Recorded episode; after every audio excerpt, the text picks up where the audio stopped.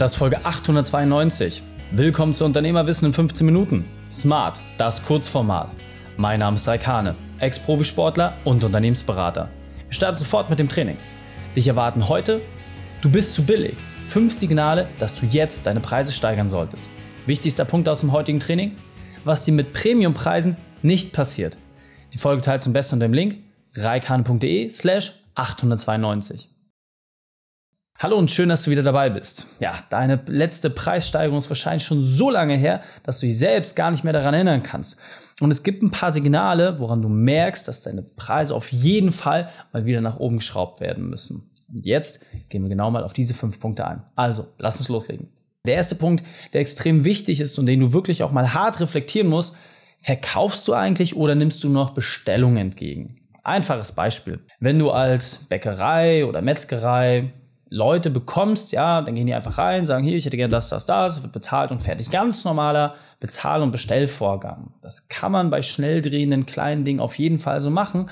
Aber die allermeisten schaffen es nicht, dort den Switch zum Beispiel ins Premiumfeld zu machen oder wirklich auch rentable Preise durchzusetzen. Stattdessen bist du sehr häufig abhängig von Schwankungen.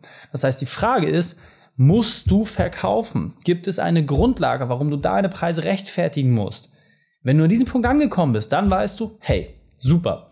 Wenn du diesen Punkt nicht hast, dann bist du in jedem Fall zu billig. Der zweite Punkt, der extrem wichtig ist, dass die Wertschätzung gegenüber deiner Leistung oder deinem Produkt fehlt. Das heißt, dein Kunde merkt einfach, hey, ob ich das jetzt mache oder nicht mache, naja, da geht mir ja nicht so wirklich was verloren. Das ist immer ein sehr, sehr kritischer Punkt. Denn nochmal, wenn ein Produkt und eine Leistung nicht wertgeschätzt wird, die Leute bezahlen und sagen, naja, ob ich das jetzt gemacht habe oder nicht, dann ist es in jedem Fall zu billig. Es ist in jedem Fall zu billig. Und vergleich's doch einfach mal, ja. Es gibt T-Shirts, die kosten drei, vier Euro. Da sagst du, naja, wenn ein Loch drin ist, kein Problem. Es gibt T-Shirts, die kosten 800 Euro.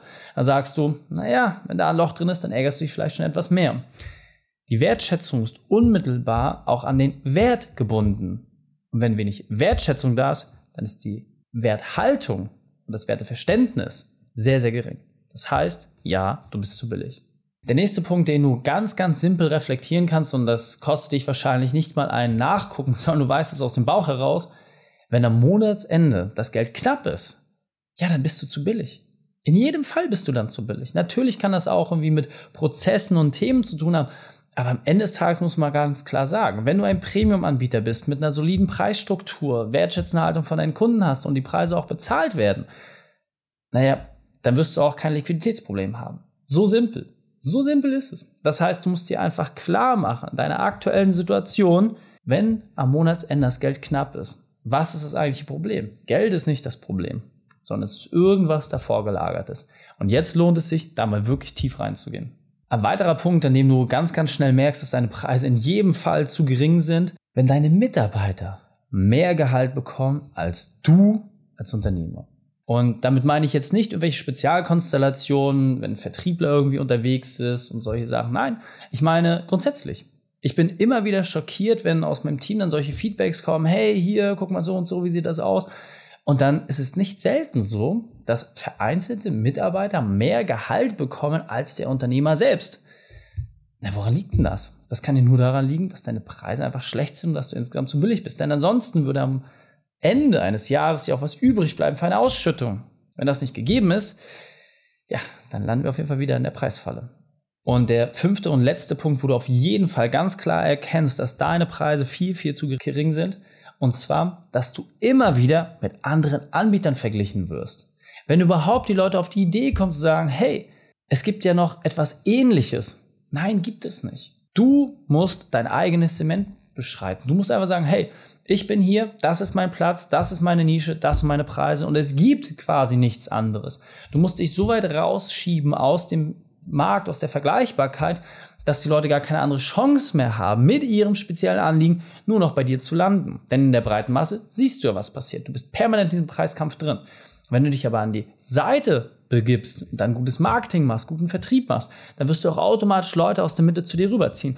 Und das ist vollkommen ausreichend, um dort riesengroße Unternehmen daraus aufzubauen.